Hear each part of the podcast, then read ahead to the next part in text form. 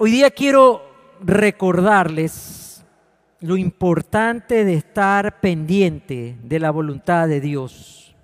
Ustedes saben que estoy en la serie Orando con Dios y quisiera hoy día hablarle de volver nuestros ojos. Podemos estar muchas cosas distraídos, preocupados, y cuando estamos distraídos y preocupados no vemos lo que realmente es importante. No vemos lo que Dios quiere hacer no entendemos por qué circunstancias, situaciones, personas llegan a nuestra vida. Hasta que ya las cosas se ponen de una manera tan difícil que no queda otra manera de decir, otra forma de pensar, Señor, ya no puedo más. Señor, esto es demasiado para mí. Y hoy día quiero hablarles de una historia que todos no la conocemos y bien viene al caso de la situación que está pasando en nuestra nación. En 2 de Crónicas, capítulo 20, la historia de Josafat. Ese rey, que era uno de los reyes grandes del reino de Judá, no era un hombre perfecto. Era un hombre con problemas, había hecho malas alianzas, había a veces descuidado su andar con Dios. No era una persona que entendía bien o, o hacía las cosas como Dios quería que haga. Era como usted, como yo, como todos. Pero Josafat va a enfrentar una crisis que le va a mover los cimientos de su seguridad, de su estima, de su protección. Tal vez todo lo que él creía por un momento se le va a afectar. Y así comienza este relato.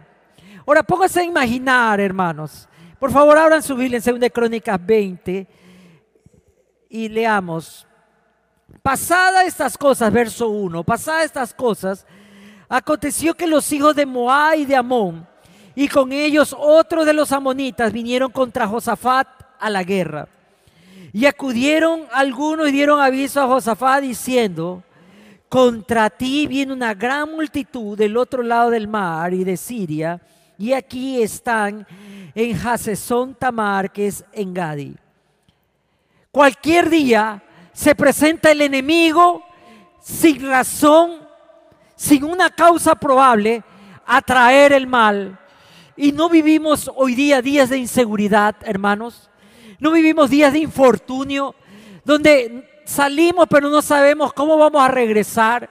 No sabemos lo que va a suceder en el trabajo o tal vez no sabemos cómo vamos a sobrevivir el día de hoy porque no hay trabajo. Lo mismo sucede con Josafat.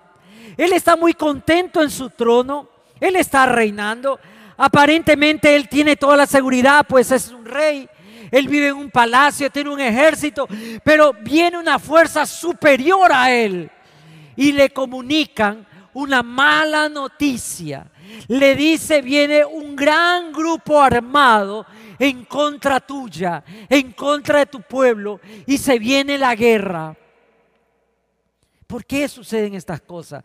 Porque, hermanos, siempre que preguntamos por qué pasan cosas malas y decimos, ¿dónde está Dios? Hermanos, Dios está con nosotros, pero este mundo está bajo un declive bajo una rebelión, está bajo un castigo y por eso se dan todas las cosas malas. ¿Cuántas veces, hermano?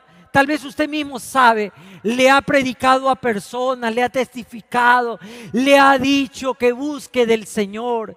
¿Cuántas veces he recibido la respuesta que tal vez ustedes han oído? Ya habrá un momento ya, ya, algún día llegaré a la iglesia. Ahorita no puedo, déjeme arreglar esto. La verdad estoy muy ocupado. ¿Cuántas veces nosotros, hermanos, le hemos dicho a la gente que Dios es amor, que Dios tiene paz, que tiene misericordia?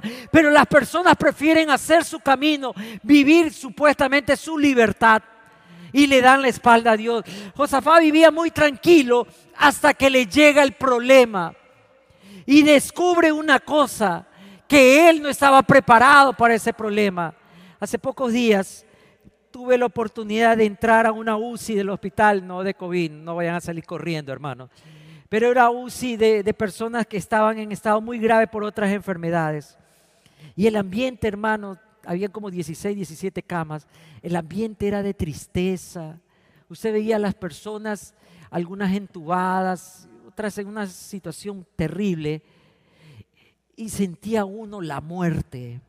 Afuera los, los familiares ingeniándose cómo conseguir más medicina, cómo pagar, cómo lograr, cómo orar, cómo rezar, cómo pedirle a Dios un milagro. Y cuando yo estaba ahí, una de las señoras que dirigía, me imagino, la sala, dijo, ¿y este señor qué hace aquí? ¿Por qué está aquí? Me imagino preocupada por las medidas de bioseguridad. Él le dijo, es un curita que viene a rezar por alguien. Así que me voy a comprar, él ya sabe, me va a cambiar de ropa. Y cuando me vio, ah, dijo, está bien. Porque en el momento, en el momento de la calamidad, en el momento de la tragedia, en el momento de la necesidad, la respuesta es volverse a Dios. ¿Cuánto dicen amén?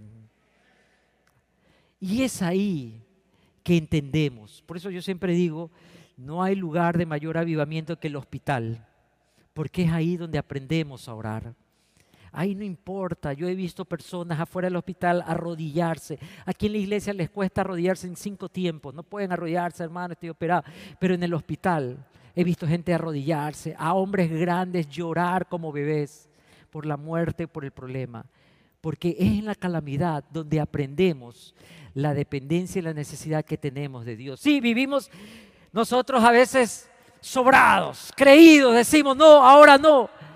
Pero cuando nos toca, cuando padecemos, nos damos cuenta lo indefenso que somos. Y hoy tengo que decirles, hermanos, que lamentablemente nuestra nación se llenó de orgullo y ha dicho que no necesita Dios. Hoy día pelean y dicen que las iglesias es un desperdicio. Hoy día le reclaman al Estado y le piden que debería dar más recursos, que las iglesias están de más. Pero cuando llega a estas situaciones, todo el mundo se vuelve a Dios. Josafá tuvo que aprender algo que los seres humanos siempre nos olvidamos. Nuestra vida y nuestro destino está en las manos de Dios. ¿Cuánto dicen amén? Hoy quiero hablarle a usted que me está viendo por la transmisión o usted que está aquí sentado, ¿realmente sabes lo que va a suceder con tu vida el día de mañana? Tal vez tienes un buen puesto, tal vez tienes un buen negocio, tal vez has iniciado un buen emprendimiento, tal vez tú ves oportunidades maravillosas, fantásticas. Tal vez tienes alguien de influencia que te está ayudando mucho. Pero sabes, todo es temporal el único que tiene en sus manos el destino del Ecuador se llama Cristo Jesús. ¿Cuántos dicen amén, hermano? ¿Cuántos dicen amén? Y Josafat, en ese momento de apremio, el verso 3 dice que él tuvo, entonces, él tuvo temor. Y Josafat humilló su rostro para consultar a Jehová e hizo pregonar ayuno a toda Judá. El gran rey el hombre importante, aquel hombre que estaba en un puesto de poder, tuvo miedo porque sabía que él no podía enfrentarlo. Y entonces dice que él descubre la maldad que lo asedia, que ya viene. Son malas noticias para él y para toda la nación que él está gobernando. Y dice en el verso 3, que humilló su rostro para consultar a Jehová. Lo que quiere decir el texto bíblico, que él cambió sus ropas. Él dejó las ropas de elegancia, él sacó las joyas, quitó la corona de su cabeza y se vistió con una ropa vieja, gastada, como de yute, echó silicio sobre su rostro, echó un poco de carbón, se ensunció, se tiró al suelo, humilló su rostro porque se dio cuenta que él no era nadie para cambiar la circunstancia. Él redescubre su lugar, su real posición. Él estaba delante de los hombres como un rey. La gente venía a él, decían, rey, danos de tu poder, danos de tu justicia. Pero en el momento del gran problema, él se humilla y busca a Dios. ¿Sabe? ¿Cuántas veces tenemos que aprender y recordar, hermanos, que tenemos que humillarnos delante del Señor? ¿Cuántas veces le decimos a Dios, estoy muy ocupado? Señor, ahorita no me hables. Señor, ahorita no necesitas, no me predique, no me ponga esa música, a mí no me gusta. Pero en el momento de la calamidad, todo el mundo está buscando ayuda. Y Josafat se humilla. Hoy día les digo, mis queridos hermanos, si queremos cambiar las circunstancias del Ecuador, tenemos que humillarnos. ¿Cuántos dicen amén? Tenemos que cambiar el lugar que creemos que hemos recibido y nos merecemos. Creemos que somos intocables. Estamos inmunizados. A mí no me va a pasar. Yo no sé si a ustedes, hermanos, cuando ustedes comienzan a ver noticias y son las malas noticias, en la televisión y en las redes sociales, usted comienza a sugestionarse. Y usted comienza a pensar y comienza a sentir que sí que se presenta este, este síntoma, le pica la garganta. Y usted dice, a mí me pica la garganta. Y, eso se siente agitado, a mí me agita el pecho. Sí, es verdad, a mí me pasa lo mismo. Y usted poco a poco comienza a enfermarse porque eso trae las malas noticias, la influencia de las malas noticias. Y Josafat en el momento que él escucha todo lo malo que se viene, él tiene temor. Pero no un temor de la desesperación, no un temor que te lleva a la muerte. Él tuvo un temor de reconocer, Señor, me he olvidado de ti. Y eso es algo importante en la oración. Recordar que tenemos que volvernos a orar. ¿Sabe? Si nosotros tuviéramos tanta fe en la oración, lo que haríamos nosotros es solamente orar. Solamente orar. Josafat recuerda eso cuando se da cuenta que su ejército no lo va a salvar, que las naciones aliadas no lo van a salvar, que sus amigos no lo van a salvar, que el oro que tiene guardado no lo va a salvar. Él recuerda, el único que me puede salvar se llama el Señor. Y él se arrodilla, se humilla, se tira al suelo y él comienza a invocar y a clamar. Y dice, como él sabe que él no se siente digno para hablar, dice, humilló su rostro para consultar a Jehová. Lamentablemente, hermanos, cuando nos caen cosas injustas, a veces nuestro rostro y nuestro corazón se endurece y no queremos oír. No queremos cambiar. Más bien queremos contender y pelear y echarle la culpa a todos y decir es que este país es corrupto, por eso me pasan las cosas, es que la gente es mala, por eso no me salió el, trabajo, es que me quitaron esto, es que me robaron. Josafá dice, Señor, estoy aquí. Yo tengo la culpa de todo.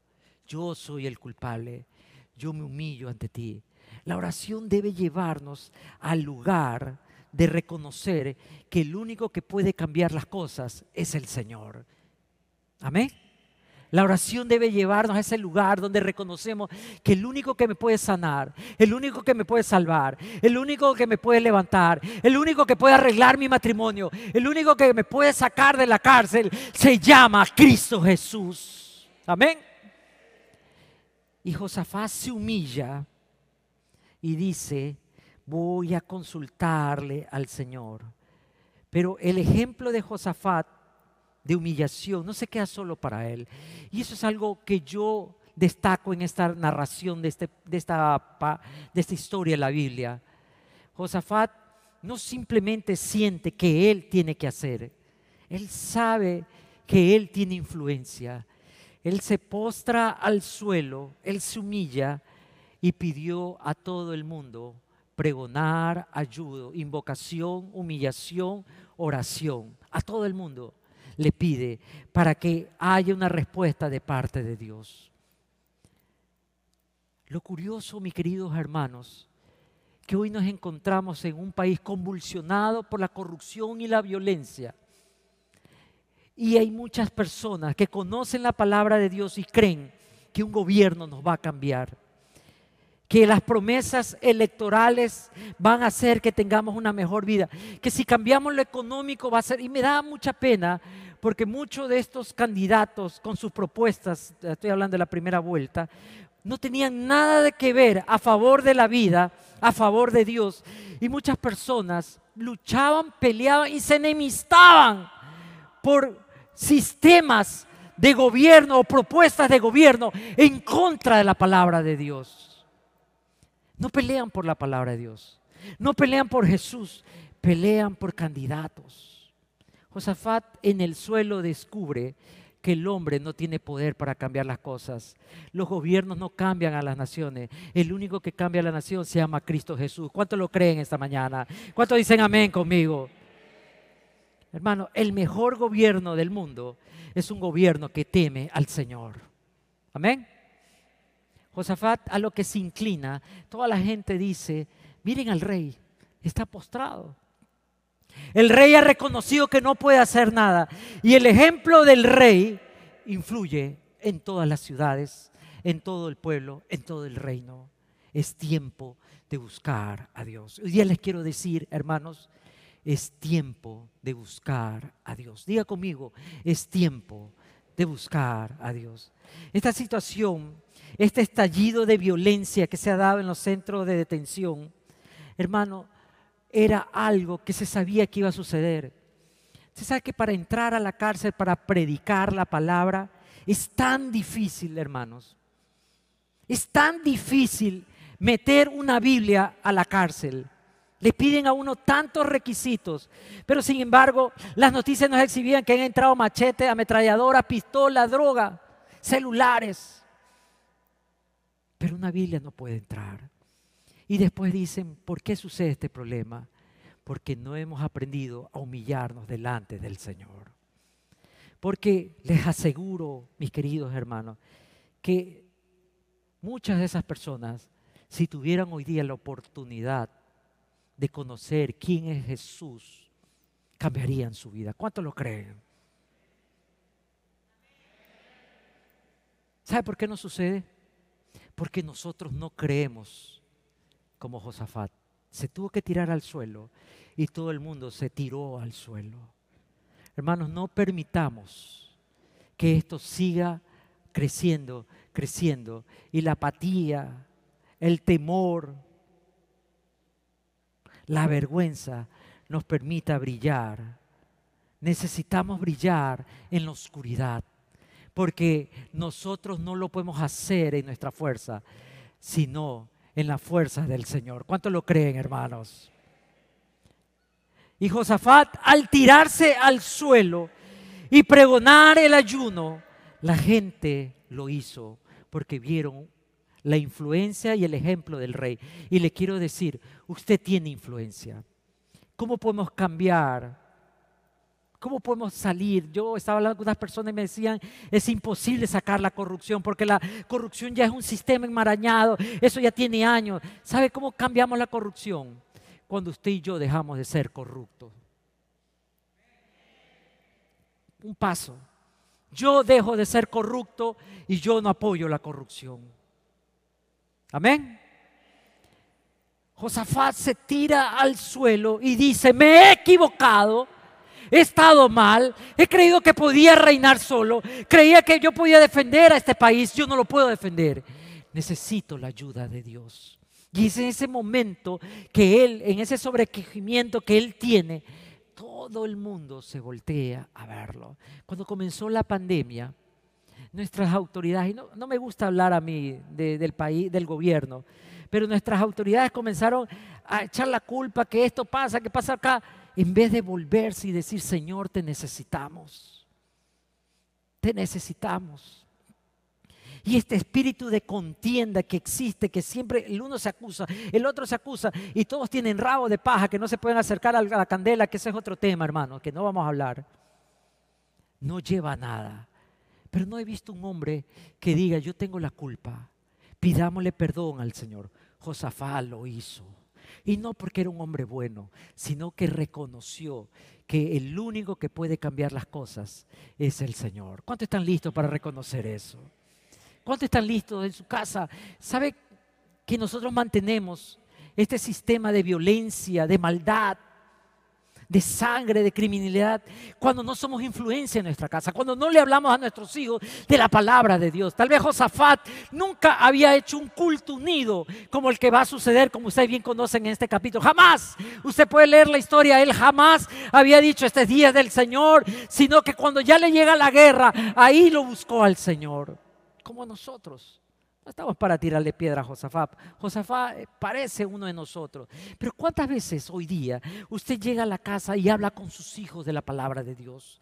Y le dice, hijo, no es bueno tomar dinero. Hijo, no es bueno pelear. No es bueno maldecir. No es bueno esto. ¿Cuántas veces usted le dice, no, yo no estoy de acuerdo que te andes embriagando y tú tienes que respetar las reglas de mi casa? Más bien, yo siempre escucho, es que ya son grandes, ya ellos decidirán lo que van a hacer. Yo no puedo pelear con ellos. Yo no tengo, no, usted tiene la obligación de guardar su casa. ¿Cuánto dicen amén? Usted, hombre, es el sacerdote de la casa. Hoy día este país necesita de sacerdotes, de gente que no tenga miedo de besar el suelo para levantar una nación, de gente que se humille, gente que pida perdón, gente que clame al Señor, gente que se olvide la posición. No me importa quién soy yo. Donde quiera le daré la gloria al Señor. El único que se merece. ¿Cuántos dicen? El Señor merece la gloria. Amén. Pero si en la iglesia nos da pena. Yo, no, es que pastor, yo no soy así. Hermano, te veré saltando cuando Dios te levante de la cama, cuando te dicen los doctores que te vas a morir y te has salvado. Yo te veré saltando. Darás trampolín ventana abajo, tres pisos abajo, hermanos. Pero necesitamos entender que si Ecuador va a cambiar, si nuestra nación va a cambiar, el único que la puede cambiar es Cristo Jesús. Josafat pregona y miren la reacción en el verso 4, y se reunieron los de Judá para pedir socorro a Jehová, y también de todas las ciudades de Judá vinieron a pedir ayuda a Jehová. Un hombre de oración es un hombre de influencia. Cuando tú oras, influyes. Me puedes decir, hoy día tengo un problema, pastor, no sé qué hacer con mis hijos. Ya no puedo más, no puedo contender. Tienen sus amigos, pero ¿sabe lo que usted puede hacer por sus hijos? Puede orar por ellos. Puede orar. La oración tiene el poder de mover las manos del Señor. Amén. ¿Lo creen, hermanos? No sé qué hacer, estoy desesperado. Todas las semanas tengo mensajes, pastor, ore, necesito un trabajo. Estoy desesperado, no tengo nada en la, en la refrigeradora, tengo que pagar tanto, estoy desesperado. Hermano, no caigamos en el temor que nos separa de Dios. Caigamos en el temor que nos acerca a Dios. No piense que usted siempre va a tener la fuerza, la salud, la vitalidad. Y no quiero hablar de un mensaje fatalista aquí porque a mí no me gusta eso. Pero Dios nos enseña que a través de la tragedia, a través de los problemas, es cuando más debemos volvernos a Él. Josafá se tira al suelo y todo el pueblo comienza a invocar y a clamar y a decir, Señor, ayúdanos. Señor, cambia las cosas. Yo no sé cuántos de ustedes, cuando eran pequeños, algunos, algunos siguen siendo pequeños, pero cuántos de ustedes, cuando eran pequeños, salían a andar en bicicleta en el barrio. Poco aniñados de motos acá, nadie andaba en bicicleta acá, ¿no? Ah, perdóneme. ¿Cuántos salían a hacer skate? A mí me gustaba cuando yo era joven hacer monopatín. ¿Ve? Ahí está. Pasear. Cuando usted era chico, se iba con sus amigos a salir, salían caminando al centro. Chiros, pero salían a pasear. A ver a la gente comer helado. Y hoy día, sus hijos salen a la calle a andar en bicicleta, solos. Usted manda a sus hijos solo al, al centro. ¿Por qué no, hermanos? Que ahora la gente es más mala nos hemos olvidado del Señor, de la influencia que tenemos. ¿Usted quiere que cambie el Ecuador? Cambiemos nosotros primero. Cambiemos como iglesia, cambiemos nuestra familia, cambiemos las personas. Estoy cansado de vivir en una ciudad que me dicen que es peligrosa. Que esta ciudad sea peligrosa porque los hijos de Dios se mueven en su luz y en su sal. ¿Cuánto dicen amén? Que sea peligrosa porque en cada esquina te puede coger el Espíritu Santo y te puede cambiar. Que así sea peligrosa. Que sea un lugar que en los centros de detención haya avivamiento, hermanos que la gente venga y deponga las armas porque hay un pueblo que está clamando, que hay un pueblo que está orando. Que el gobierno antes de tomar una medida y antes de hacer consulte al Señor y le diga, Señor, esto es lo justo para hacer con mi pueblo. ¿Cuántos quieren eso, hermano? ¿Cuántos lo creen que puede ser posible? ¿Cuántos piensan que es factible, hermano? Que los hospitales ya no se llenen de enfermos, sino de milagros. ¿Cuántos dicen amén? comenzará cuando vayamos otra vez y nos postremos y le pidamos al Señor, como Josafat.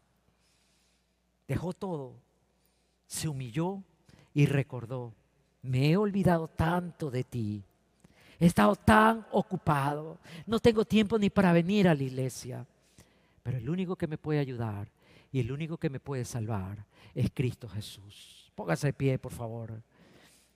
¿Cuánto creen eso hoy día? ¿Cuántos necesitan de la ayuda del Señor hoy día? Voy a invitar al pastor Oscar y vamos a terminar orando, hermanos. Vamos a clamar, vamos a pedirle al Señor que el Señor haga un milagro. Igual que en el tiempo de Josafat, el Señor puede hacerlo otra vez. ¿Cuántos lo creen hoy día? Que el Señor hay victoria, en el Señor hay poder. Y como dice este famoso verso que está en este capítulo, la batalla es del Señor. ¿Cuántos dicen amén, hermanos? Vamos a orar. Padre, en esta mañana, Señor, delante de ti estamos. Pongámonos de rodillas, hermanos, por favor. Vamos a clamar. La Biblia dice en Romanos que tenemos que renovar nuestra mente y no amoldearnos a este siglo. La única manera para que nuestra mente se renueve es con la luz de Cristo a través de su palabra. Para no moldearnos al terror, al pavor, a la desesperanza, a la oscuridad que está gobernando el planeta. Hoy tenemos que brillar más que nunca como hijos de Dios. Yo sé que aquí en este lugar y los que están al frente, allá en, sus casas y en todas partes, hay momentos complejos de angustia, de desesperanza, de desolación, de traición, de engaño, de mentiras, faltas de trabajo, enfermedades, parientes que se están yendo, personas que han perdido dos, tres, cuatro seres queridos. Y eso causa ansiedad, angustia, desolación, desorientación todos esos patrones no vienen de Dios, esos patrones vienen del enemigo, que es el que le gusta causar este caos. Pero Jesús es un Dios de paz, es un Dios de armonía, es un Dios de gozo, es un Dios de oportunidades, de nuevos comienzos. Y creemos en esa palabra. Y en esta mañana, Señor, clamamos, clamamos con todo nuestro corazón, Dios, para que en tu infinita misericordia, tu sangre preciosa, aquella sangre derramada en la cruz del Calvario limpie, purifique cada una de nuestras vidas. Ya no es tiempo, Dios, de vivir como que no me pasa nada. El hecho de que yo esté bien, de que pueda comer, de que no esté enfermo, es suficiente. No, Dios no quiere eso. Dios quiere que su pueblo sea intencional, que entienda que estamos en guerra, que entienda que los días se están acabando y que Él necesita que su iglesia se levante victoriosa en medio de toda crisis, por más grande que sea, porque sabe que viene respaldada por aquel que todo lo sabe, que todo lo puede y que tiene el control absoluto de todo. En esta mañana, Dios, estamos delante de ti para que levantes nuestros brazos esos brazos que a veces se sienten caídos, que ya no quieren luchar más. Hoy queremos ser esos guerreros que decimos, aunque me duela, aunque me cueste, yo sigo adelante. Porque mi fe no está depositada en las circunstancias que hoy están gobernando el planeta. Mi fe está depositada en esa gloria venidera que has prometido a todos aquellos que te son fieles hasta la muerte, Dios. Toca los corazones hoy afligidos, Dios, en esta mañana. Corazones que no saben qué hacer, porque piensan que su futuro está incierto, porque el ser querido que más amaban hoy se fue de su lado, hoy falleció. Quizás algunos no han fallecido, pero se han ido de la casa emocionalmente. Otros quizás se van porque ya no saben qué hacer. Relaciones tóxicas alrededor, Señor. Pero tú eres esa fuente de paz esa fuente que liga todo aquello que está decompuesto y lo vuelves a hacer nuevo y mejor hecho, Señor. Hoy, Padre Bello, clamamos, clamamos por la sanidad de cada uno de tus hijos, de la iglesia del Ecuador. Clamamos por nuestro país, un país ante los ojos del mundo en crisis crisis moral, crisis económica, corrupción, no hay liderazgo, falta gente que tenga un pequeño ápice de amor por el país. No existe Dios. Todos tienen intereses creados. El mal está cogiendo gobierno, participando de grandes poblaciones en la ciudad, en el país, para causar terror, Señor. Pero estamos aquí nosotros, tu pueblo, tus hijos Quizás no somos presidentes, alcaldes, asambleístas, pero somos hijos de Dios. Somos un pueblo santo, real sacerdocio, comprado a precio de sangre, para levantar lucha Dios, no en críticas, no en confrontaciones, sino en oración, Señor. Clamando, derribando toda hueste, toda celestial de maldad que está rondando las regiones celestes y causando el caos y el conflicto en los hogares, en los gobernantes, en las ciudades, en todas partes, Dios. Porque el ser humano quiere aferrarse a algo. Que esta vez la iglesia se levante victoriosa, Señor. Se levante victoriosa como preludio de lo que vendrá, Señor. Ese avivamiento que todo el mundo está anhelando. Que seamos parte, Dios, de ese tiempo especial, Señor. Porque estamos convencidos, Padre Bello, que después de esta vendrá esa gloria venidera que has prometido para tus hijos, Señor. No estamos solos, Dios. Tu palabra nos enseña que si estamos en conflicto, en angustia, el socorro viene de Jehová. Tú estás con tus brazos extendidos para socorrernos, Dios. Tú dices que nos pones en roca firme, en roca segura, Dios, para no sucumbir ante cualquier circunstancia que se mueva alrededor nuestro, Padre. Tu palabra también nos enseña que tú nos cubres con tus alas porque tú eres ese buen pastor que su vida da por las ovejas, Dios. Ya lo hiciste una vez. Y yo sé, Padre amado, que tú harás las veces que tengas que hacer para salvar a tus hijos de cualquier circunstancia, Señor. Y en esta mañana, Padre, este pueblo que clama, este pueblo que entiende que no somos nada sin ti, que necesitamos estar unidos a ti, pegados a ti, fundidos contigo en un solo sentir, Señor, sabemos que la única salida, que la única esperanza, que el único consuelo, que la verdadera paz, que la verdadera oportunidad de un nuevo amanecer solo y tan solo será en Cristo Jesús. No existe otra alternativa, no existe gobierno, no existirá gobierno. Solo habrán parches, momentos, situaciones de momento que habrán eh, tranquilidad, paz. Pero la Biblia también nos enseña, cuando digan paz, paz, destrucción vendrá sobre los habitantes de la tierra, Señor. Hoy queremos estar en el camino correcto. Hoy queremos estar donde tú siempre quieres que estemos, en tus manos, Señor. Porque solo así veremos la gloria tuya, Señor.